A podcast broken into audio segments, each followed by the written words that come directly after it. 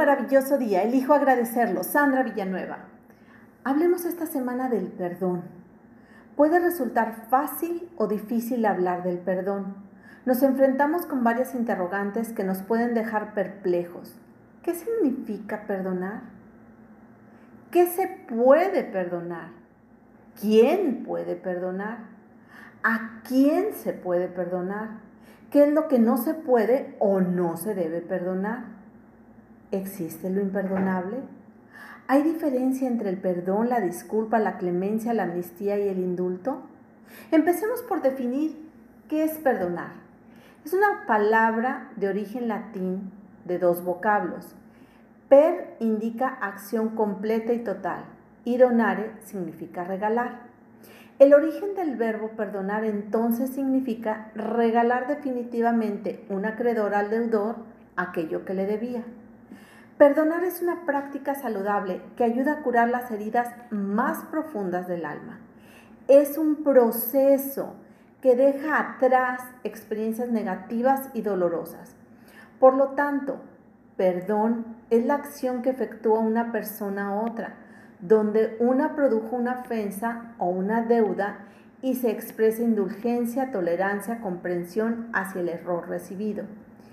Existe la creencia de que hay hechos o faltas que son más fáciles de perdonar que otras, ya que el daño se cree fue mayor.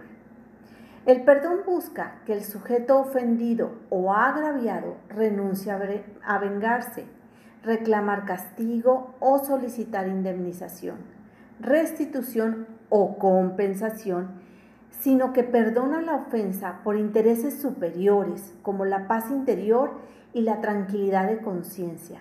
Esto es lo que el perdón busca. Las religiones y filosofías fomentan el perdón, al igual que la psicología lo aconseja como un medio de curación emocional y espiritual. La idea con la que muchos de nosotros crecimos es que cuando hubo una ofensa un agravio, creo que tengo que perdonar a alguien por momento o momentos de dolor que me causó.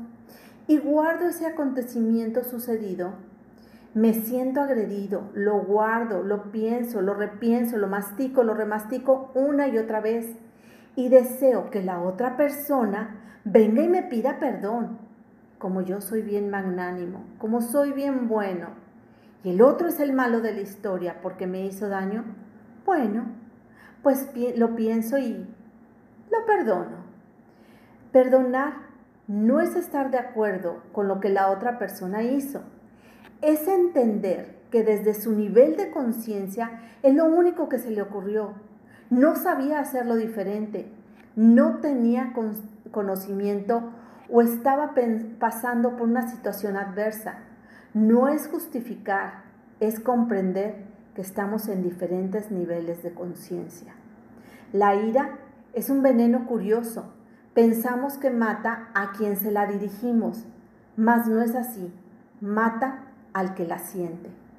Perdonar devuelve el equilibrio y se busca en perdonar no solo a los demás, sino a uno mismo por los errores, los agravios, equivocaciones que cometemos. Poco se habla de perdonarse a sí mismo, sin embargo es vital para poder seguir adelante en la vida a pesar de las acciones cometidas. Bendecido día, hermosa alma. Te envío un gran abrazo. Sandra Villanueva. Yo estoy en paz.